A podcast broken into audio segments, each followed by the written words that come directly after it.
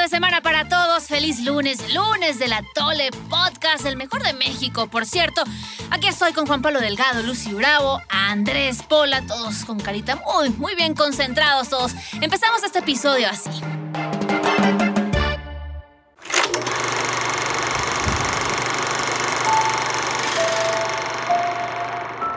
No se tienen riesgos en México. Otro día de horror en cuanto a número de personas muertas por coronavirus. Es nuestro país, afortunadamente, de los países más preparados y con menos riesgos. México ha superado a India como el tercer país con más muertes por coronavirus. Sobre la gravedad, no es algo terrible, fatal. Los ataúdes comienzan a escasear. Tenemos los médicos, los especialistas, los hospitales, la capacidad. La tragedia para muchos no es haber contraído el virus. La tragedia es lograr recibir atención médica. No mentir, no robar, no traicionar, eso ayuda mucho para que no dé el coronavirus. Francisco también busca oxígeno, es para su padre. Cuando se enteró de que Andrés Manuel López Obrador enfermó de COVID-19, supo también que el presidente no padecerá lo que ellos. Nos vino esto como anillo al dedo para afianzar el propósito de la transformación. Es más, se lo decimos con todas sus palabras. Ya no haga caso a Hugo López Gatel. Ay, mis atolinos, ahora sí ya valió Berta las calmadas. ¿Por qué andamos tan espantados en el atole? Porque ya vimos que ni los amuletos, ni los detentes, ni siquiera el no robar te protege del mentado coronavirus. Creencias de gente pendeja. La mera neta, mano. Y es que seguro ya lo saben, pero esto lo aprendió a la mala nuestro propio Andy López, quien sigue en cuarentenado luego de pescar el mendigo bicho. Es una teoría que traes tú para generar rating. La cosa está bien gruesa.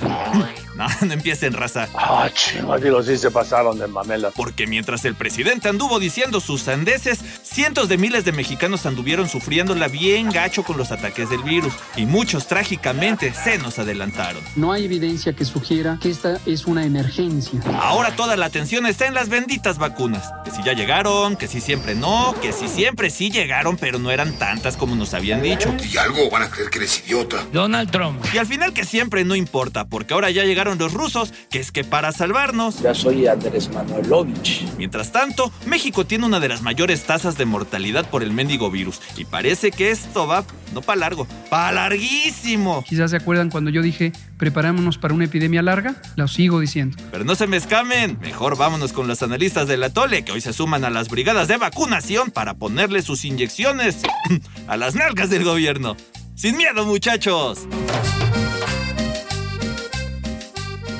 Ahí está, muchachos, el presidente, pues sigue con COVID. Hace ya una semana nos enterábamos de esto. Apenas el viernes, ya por fin lo vimos allí dando unos. Su pasito no, que otro pasito. Correcto, en su pasito tuntum. Y pues, el presidente sigue estando, bueno, siempre ha estado en el grupo de los vulnerables. ¿No les pareció cuando el video del presidente, si no lo han visto, vayan ahí en YouTube, está como el, el loco solo en el palacio, recorriendo los salones. Por cierto, que no han quitado vagando. las nochebuenas. Y lo peor de todo, sin cubrebocas, el hijo de la fregas no se pone el cubrebocas y hay camarógrafos, está infectando todos los muebles que toca y de donde echa ahí su baba. Bueno, bueno pero eso no es novedad. ¿eh? Durante toda la pandemia, pues una sola vez usó cubrebocas y porque le tocó cuando fue a ver allá a su amigo Trump. Uh -huh. no, o sea, no, no me extraña. Ahora, yo no sé si ustedes se han puesto a pensar ¿Qué pasaría si se agrava la salud del presidente? ¿Qué vamos a hacer? Bueno, hay toda una serie de implicaciones, eh, bueno, de entrada legales y políticas, entonces yo creo que pues hay, hay que ir este, por partes. A mí, en lo particular, me pareció que eh, se tardó quizá un poco en, en dar estas eh, señales de vida, por decirlo de alguna manera. Eh, porque Conociéndolo, sí, que porque, tuitea la torta que se come y los tamales y las enfrijoladas. Sí, bueno, a ver, sobre todo porque sí es un jefe de Estado que nos tiene acostumbrados a verlo diariamente durante horas. Eh, es alguien que tiene una comunicación muy activa y por supuesto que ha centralizado pues todo lo que tiene que ver con el discurso oficial del gobierno, pero eh, pues sí hubo, sí fue una semana difícil de muchísima especulación, de muchísimo espacio para pues eh, toda clase de teorías de la conspiración, pero finalmente acallaron los rumores Ahora ya, eh, eh, si tuviéramos que analizar a detalle, obviamente, el, el mensaje como tal, eh, pues sí me parece que fue un poco excesivo en eh, justo esta parte como histriónica o estos recursos, ¿no? Como de quizá mostrarlo pues excesivamente cómodo cuando sabemos que efectivamente está convaleciente. Un mensaje mucho más corto, conciso hubiera sido suficiente desde mi punto de vista. Aquí seguimos, estamos bien, vamos evolucionando de tal y tal manera y con datos, ¿no? Con o sea, datos, con un diagnóstico eh, en la mano y creo que eso hubiera sido mucho mejor. Pero bueno, eso ya es cuestión de, de- de gustos y de estilo muy eh, propio del presidente. Pero por lo menos se acicaló, ¿no? Y él, y él lo dijo bien en el video. Me acicalé para este video, porque no es la ropa que uso eh, ahorita en mi convalecencia. Ahora, yo no sé, este, a mí eso de los datos, Lucy, también eh, me faltó. Eh, sigo sin saber un poco, seguimos sin saber un poco eh, realmente cuáles son los síntomas y realmente cuál es el estado de salud del presidente. Sí, lo vimos caminando ahí, más o menos, con el pasito tuntún, como le dice Pola, pero sigo sin, o sea, seguimos sin tener los datos concretos de exactamente y nunca los cuáles tendrás, son los Nina, ¿eh? síntomas. del Nunca los tendrás. Pero justamente ahí es donde entonces la pregunta es, ¿como ciudadanos tenemos derecho o no a saber exactamente qué tiene el presidente? Bueno, sabemos que tiene COVID, no, lo que me refiero es este, sus síntomas, eh, si tiene fiebre, Sí, que o sea, números. O es sea, un debate válido porque creo que si incluso observamos lo que pasó en otros eh, lugares del mundo donde también los jefes de Estado se han contagiado, pues cada uno lo ha manejado de forma distinta. Y no es que el presidente no tenga derecho a la privacidad, es que su salud es un asunto de interés público sobre el que pues los ciudadanos tenemos derecho pues a saber, ¿no? Y, y- e informar sobre cualquier riesgo al que se esté enfrentando, eh, pues sí tiene muchísimas implicaciones y sobre todo si esta salud se deteriora, pues entonces ahí ya entramos en un tema muchísimo más complejo y potencialmente peligroso y eso es precisamente lo que se tendría que evitar. Y no es que él tendría que darlo su parte médico, él tendría que designar en su momento, bueno, o tendría que hacerlo en todo caso el secretario de salud, eh, él tendría que darnos el parte médico detallado, pero bueno. Pero a ver, esto a mí lo no que nos- es a mí- lo que está pasando. Tú no has dicho nada, Pola, dale. Ah, gracias, caballero. Este, no, te iba a decir, a mí sabes que me preocupa un poco más, que digo, estos cuates, ¿a qué hora les va a caer el 20 de que ya tienen que empezar a hablar de otra manera? O sea, sale el presidente y dice, no, estamos muy bien y vamos muy bien y la economía se va, se pinta muy bien y estamos ya saliendo de la pandemia. Y yo digo, maestro, ya, por favor, más bien ya agarra la onda y háblanos como en la situación de emergencia en la que estamos realmente. Yo veo al primer ministro canadiense o al británico que salen y hablan con toda seriedad, la alemana con toda seriedad, dicen, maestros, estamos en una situación crítica, pónganse las pilas, obedezcan a las autoridades, etcétera, porque no está nada fácil. Y este cuate sale diciendo, no, pues todo está muy bien y miren, este, le doy gracias a la naturaleza y al creador y bla, bla, bla". Y dije, ¿qué te pasa, Incluso maestro? Joe Biden hace poco dijo, a ver, raza, que les quede muy claro, esto se va a poner peor antes de que se ponga mejor, porque es honestidad, este es, es poder ver el panorama realmente como es y no andar dando Ahora sí falsas que ilusiones. Valiente. No andar citando a Baby Ruth y decir, exacto. "Eh, nadie derrota al que no se rinde. A ver, eso no sirve a de nada. lo O sea, que sí nos me quieren dar con el dedo, hijo. potencialmente Pero del atole malo, Pola. Sí, no, no del bueno.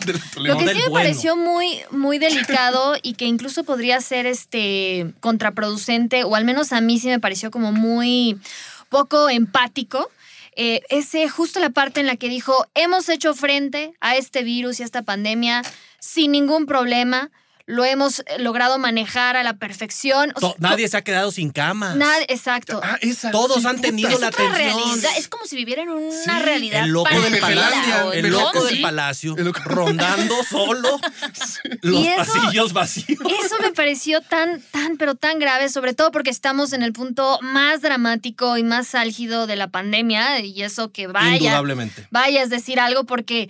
Pues eh, yo de alguna manera sí creía que íbamos a entrar a esta segunda etapa, aunque bueno, es un decir, porque nunca realmente hemos salido de- del primer pico, esa famosa curva nunca se ha domado, pero me refería a la segunda etapa en cuanto a la, a la vacunación, que era como que, según yo, una oportunidad de oro para como darle un giro y demostrar que, bueno, al principio no lo supimos manejar, pero ahora sí tuvimos el tiempo suficiente para este, planear una estrategia a prueba de todo y pues ha sucedido todo lo contrario. Nuestra logística de vacunación es que deja mucho que desear, es un, es un desastre. Por lo menos el- en- entre los pocos datos que dio el presidente en ese famoso video que todos vimos el viernes, es que eh, para final, para febrero llegan 6 millones de vacunas y en marzo el doble, 12 millones de vacunas. Ojalá así sea. Dice el Hasta gobierno. ahorita es Dice un el proceso que va Sputnik, ¿no? extremadamente. Bueno, De la Sputnik, ¿Cómo pronunció? Sputnik. Sí, tiene una manera rarita. el De presidente. hablar, Es un proceso de vacunación que va extremadamente lento. México debería estar vacunando ahorita 400 mil personas diarias y no llegamos ni a 20 mil. Entonces, es una cosa que eh, en principio el proceso de vacunación nos llenó muchísimos de esperanza y creo que nos excedimos. Pero, pues, ¿a dónde Es que estamos mira, parados? Yo creo que hay que agradecer porque México no produce vacunas. Entonces, la neta, el mero hecho que tengamos la- ya es como una buena noticia. Gracias a Don Chelito, por supuesto. Ay, vas otra Ahí voy, vez. perdón, ah, tenía que aventarme el comercial. Pero ya, una vez que las trajeron, pues a ver qué hacen, maestro. Y es donde ya estamos totalmente trabados. En diciembre creo que los repartieron ahí en cuarteles militares, hospital militar. La gente tenía que ir, había colas y todo porque era un desastre. En vez de que llevaran las vacunas a las personas, las personas tenían que ir, ¿no?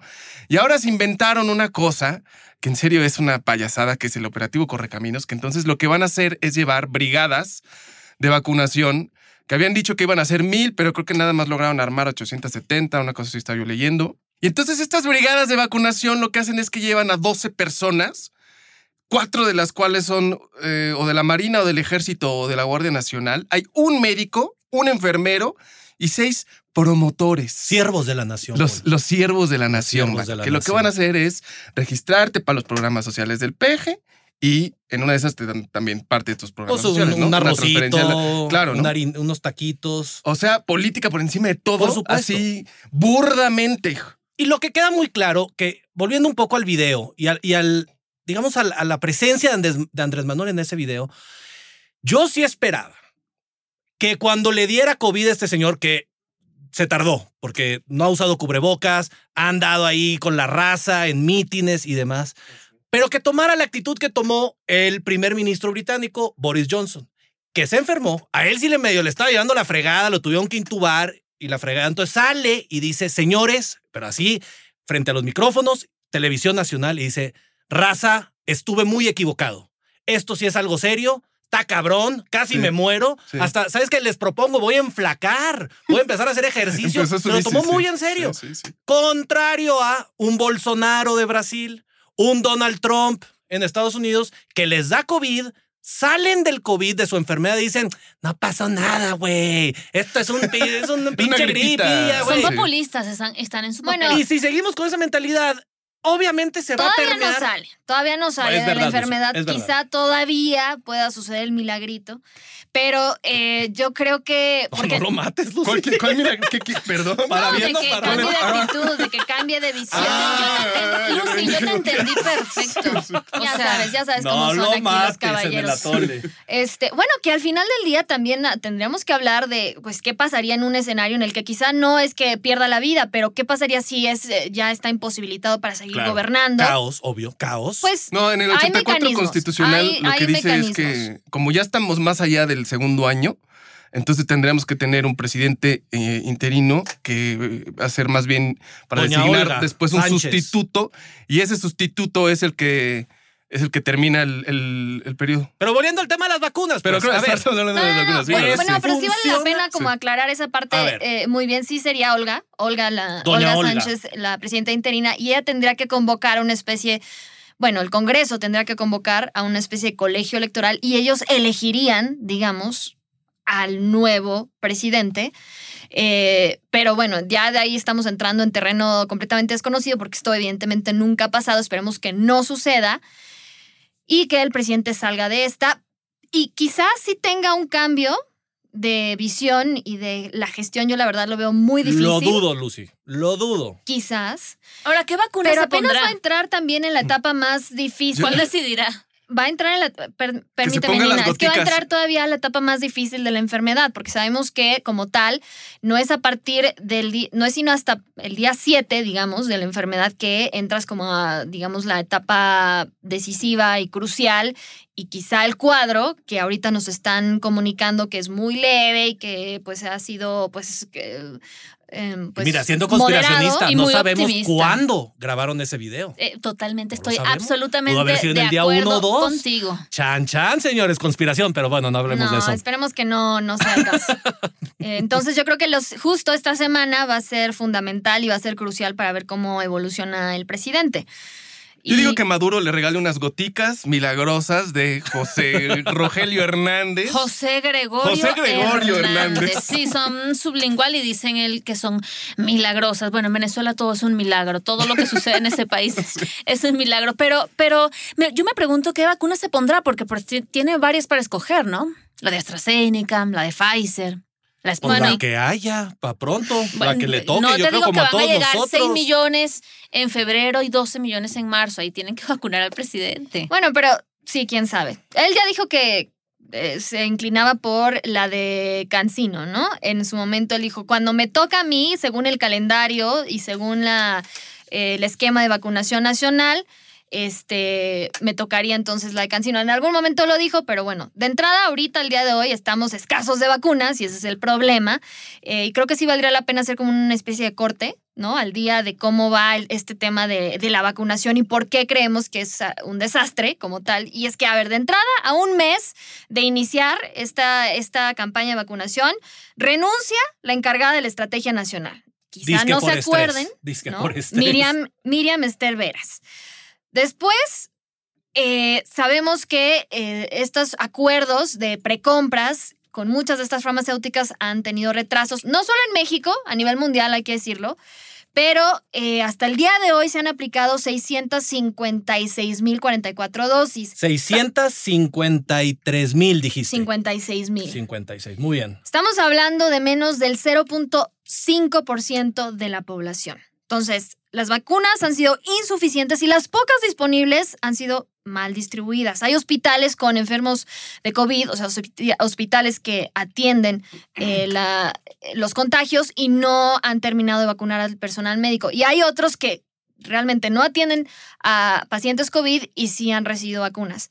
También hay que entrar de lleno al tema de que sin ninguna justificación científica y tampoco sin haber estado contemplado originalmente en este esquema de vacunación, deciden de la nada desviar estas vacunas a un estado que está en semáforo verde, que es el estado de Campeche, y vacunar a maestros.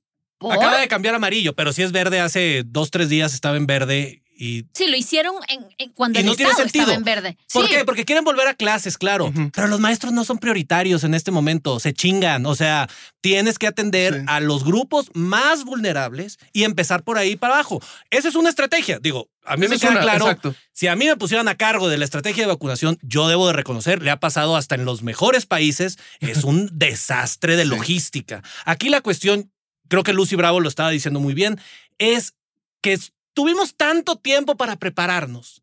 Ya veníamos ver el madrazo desde el año pasado. Y sí, aquí Don Chelito salió, hizo sus compras, hizo, se fue de shopping. El problema es que no van a llegar las suficientes vacunas, mínimo para que la pandemia termine este año. Sí, O sea, ahorita es que ah, nos está cayendo el 20 de la, de la Sí, magnitud no. de la logística que necesitas. Los gringos para, ya dicen para que- vacunar a que un para país otoño. entero. Que para otoño los gringos ya, ya, ya chingaron, ya están pero del ellos otro llevan, lado. ellos van The Economist- miles de pasos Sí. adelante que nosotros. Y Economist traía unas proyecciones de cuándo más o menos los países iban a acabar de vacunar y a nosotros nos arrojan hasta la mitad del otro. No, bueno. Pero también estaban en, números críticos antes de que llegara la nueva administración y es ahí donde es una clara muestra de que cuando cambias de, de visión y pones a personas competentes a cargo, pues evidentemente logras números muchísimo más altos. Tan solo el otro día, en un solo día, vacunaron más de un millón de personas. Los gringos. Ellos tienen, Sí, no, ellos ya agarraron la onda con Biden. ellos tienen puestos de vacunación que están abiertos las 24 horas del día, los 7 días Llegas de en la tu semana. carro, llegas Exacto, manejando en tu carro, te "Ay, bájate ahí la camisa para ponerte O, el o ¡Pum! también vámonos, tenemos el caso de Israel. Tienen casi ya la mitad de la población vacunada. Obviamente dejaron a los pobres palestinos por fuera, pero, no pero, Sí, pero, son muy, pero muy, muy crueles. Claro, eh, este, es menos gente, pero también ellos desde abril del año pasado, cuando aquí nosotros empezábamos a decir, ah, miren, sí, llegó el COVID,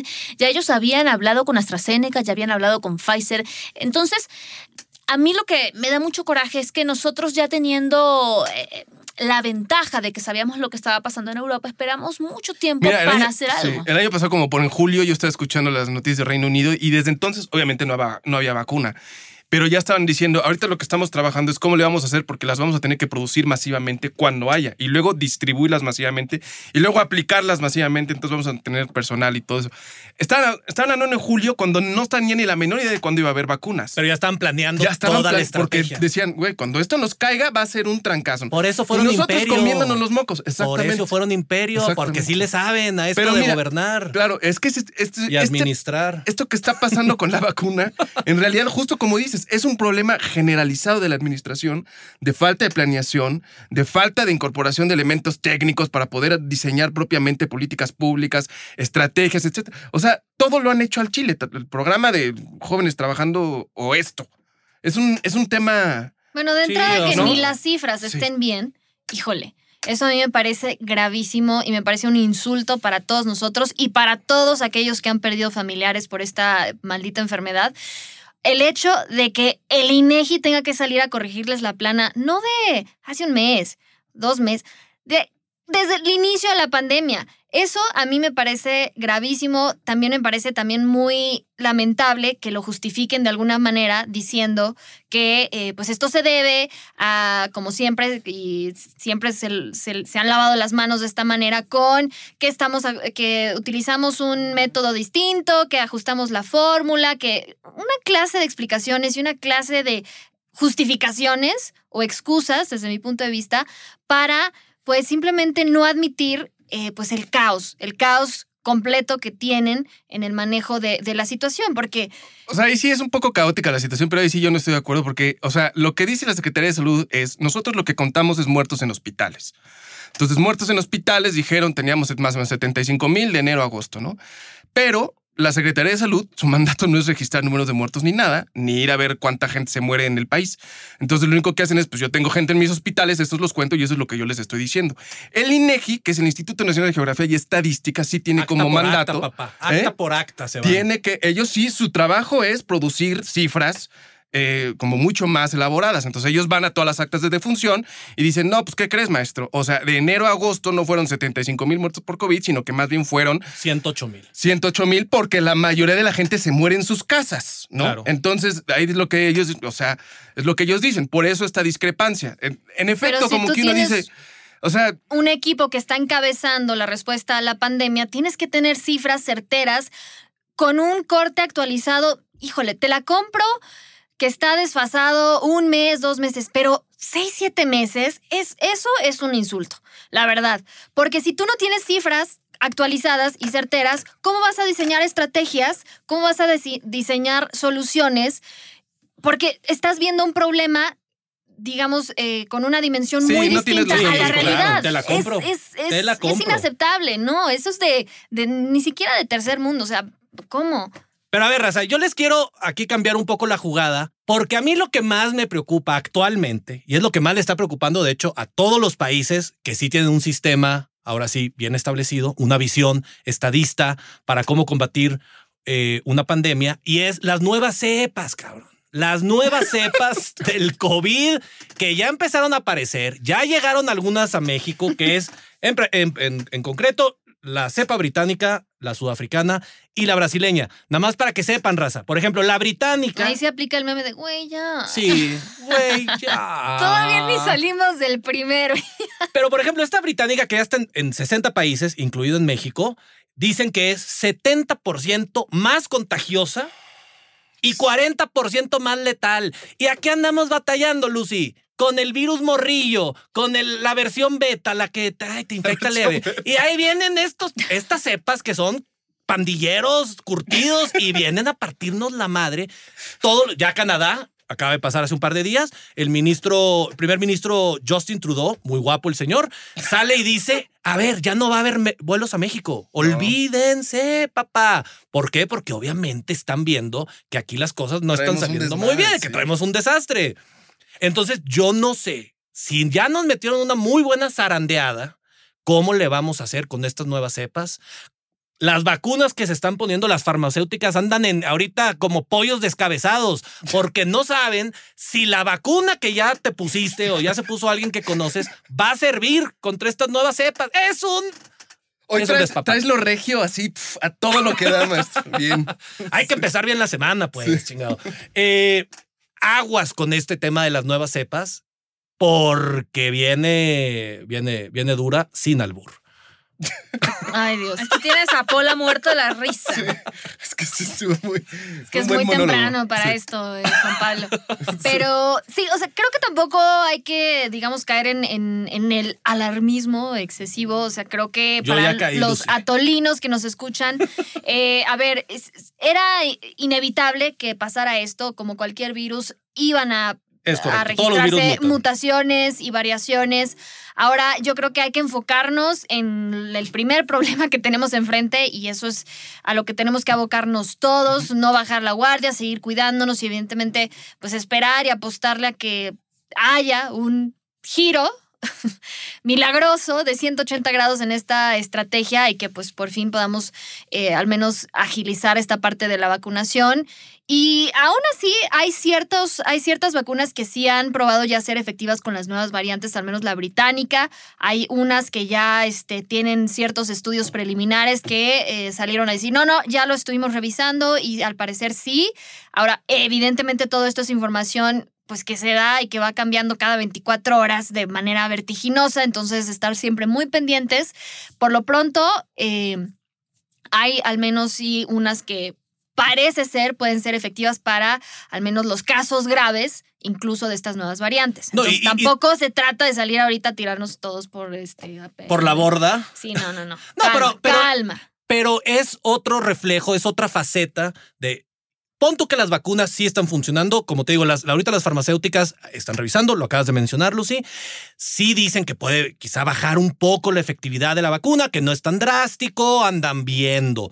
La cosa es el número de infecciones y el número de gente que se va a petatear, porque si este virus se esparce 70% más rápido, en el caso de la versión sudafricana, 50% más contagioso, o sea, va a ser una epidemia reloaded, mucho más pesada, vas a tener más enfermos, vas a tener más enfermos graves, si los hospitales el presidente, señores, no, no dijo la verdad, no nos se atiende a todos, entonces, aguas, Y- bien. y una estra- además estamos en una estrategia muy rara, muy desviada, porque entonces nos pasamos en un semáforo epidemiológico que está en rojo, pero que actúa como si estuviésemos en verde. Entonces, sí entiendo que el gobierno debe poner como sus, sus Es que es pone su más bien estrategia y todo, mostaza. mostaza, el fuchsia, vino tinto, el color que sea, porque este, yo lo que creo es que si bien es cierto el gobierno pone sus estrategias y todo, pero también eh, queda de parte del ciudadano. Todos Sí, los no, aquí mexicanos la le banda- dicen, sí, no no salga y sale el montón de gente, no ah, vaya y vaya el montón de gente. Entonces sí, también a los que nos estén escuchando, pues sí, hagan casito. Yo quiero concluir, a ver si me dan tres minutitos, raza. Tres minutos para terminar A una ver, nota ver, más ver. positiva y no en, en esta cosa de muertos y de nuevas cepas asesinas y todo esto. ¿Sí saben ustedes de dónde viene la palabra vacuna? Pues resulta que estamos hablando en el año. Del latín vacunae. No, no, no, no, compadre. No, no sé, güey. no Mil- estoy Estamos en Sí. 1796. Váyanse a 1796. Un pelado británico que estaba investigando cómo funcionaba el virus de la viruela. ¿Se acordarán ustedes de la viruela? Esta enfermedad que devastó aquí a- al México prehispánico. Bueno, gracias a los hispanos que la trajeron. Entonces este señor en un pueblo se encuentra una morra y la morra le dice, oye, yo no tengo miedo de que me dé viruela porque ya me dio viruela de la de las vacas. Las vacas tenían una cepa vacuna, bovina. Y entonces el señor agarró un trapo, le quitó parte de este ingrediente activo y empezó a inoculizar a la raza y ya no te daba viruela y la gente se salvó. Lo trajeron, eh, fue un desastre, pero lograron traerla a América y entonces vacuna de vaca. Papá, lo que aprende uno en lunes, ¿eh? Muchas, muchas gracias por, por la cátedra, por la Sí. clase. Vámonos con la dosis de atole. De hecho, empieza. Sí. No, no, tú, Pola. Yo, eh, yo diría que, pues qué lástima que en esta ocasión, una vez más, el gobierno nos ha demostrado que prefiere hacer política de la chafa y entonces en vez de preocuparse por tener a toda la gente a la más que se pueda vacunada de manera rápida y ágil, pues están y entonces en ese sentido aprovechar la infraestructura de la Secretaría de Salud dijeron no vamos a hacer nuestras brigadas que están todas chafas para poder hacer nuestros programas sociales y entonces vamos a priorizar hacer política de aquí que por cierto ahora que estamos en la antesala de elecciones a la salud de las personas. Entonces, son de esas cosas que a mí, en serio, me desesperan cañón, porque por más que uno trata de a veces ser empático con el gobierno, cuando hacen estas payasadas, dices, no, maestro, no hay cómo ayudarles. Entonces, mi dosis de atole es, pues, persínense, o no sé, ínquense a su Dios, porque aquí, neta, no nos están haciendo mucho caso.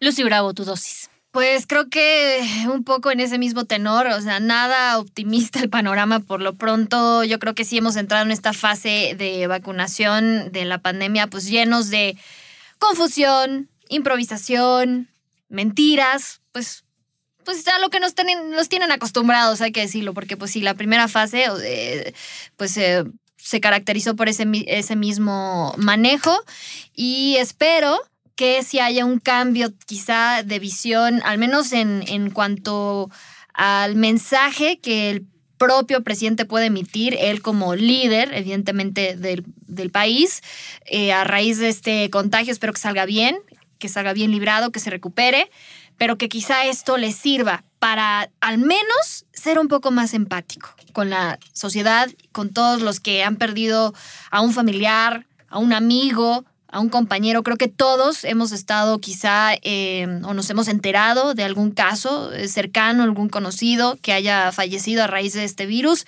y no podemos eh, simplemente darnos el lujo de aceptar que nuestro presidente lo tome a la ligera o incluso a veces hasta con este medio tono de, burla sin sentirnos ofendidos. Entonces yo creo que sí, al menos en eso tiene que dar un giro drástico ya y dejar de minimizarlo. Como diría el pueblo sabio, Dios te oiga, Lucy Bravo. Qué bruto. Tu dosis, Juan Pablo. Yo solo quiero, tío Juan Pablo, cuéntanos de dónde vienen los, los arcoíris. A ver, ¿de dónde vienen los niños? Mira, Paula, hay una abejita que se mete en las flores. Vas con tu dosis. Yo quiero decir que Joe Biden no tiene un mandato muy claro. Ah, no es cierto, ese es el del episodio anterior. Eh, señores, vamos a ser serios las vacunas, ya lo, lo escucharon aquí, va a tardar para que tú, compadre, tu comadre, tu morrillo, o sea, tu morrilla, quien sea, se puedan vacunar. Faltan varios meses. La pandemia no, no va a ser, como diría Joe Biden ahora sí, se va a poner peor antes de que se ponga mejor. Entonces, raza, tenemos que seguir confiando en los métodos no farmacéuticos para poder salir de esta, para poder combatir a las nuevas cepas asesinas que ahí vienen a ponernos nuestros madrazos. Raza, usen máscaras, no hagan paris, no sé, eh, sana distancia, lo mismo de siempre. Cuídense, señores. Bueno, máscaras si quieren, cubrebocas sí. Ah, bueno, sí, todo eso. Ahora, yo creo que el, hecho de que el presidente se haya contagiado le ofrece a él una oportunidad como gobierno y a todos nosotros la oportunidad de que rectifiquen la estrategia que han tomado hasta ahora. Yo creo que ha sido en cierto punto algo equivocado, entonces sí me parece, me voy también un poco con la, con la dosis de, de Lucy, sí me parece que es un gran momento de que se cambien las estrategias y empezar a pensar un poco más científicamente que políticamente. Así llegamos al final. Muchísimas gracias por acompañarnos. Eh, nos encuentran en todas nuestras redes sociales. Todas las redes, raza. TikTok, ya estamos activos, echando relajo, unos videitos súper sabrosos que hace el Alex Huitrón. Y Facebook, Twitter. Todo el Atole Podcast. si le ponen ahí Atole eh, Podcast, salimos con madre. Juan Pablo ha hecho unos bailes que, hijo. sí, no se los pierdan. Nos vemos el próximo lunes.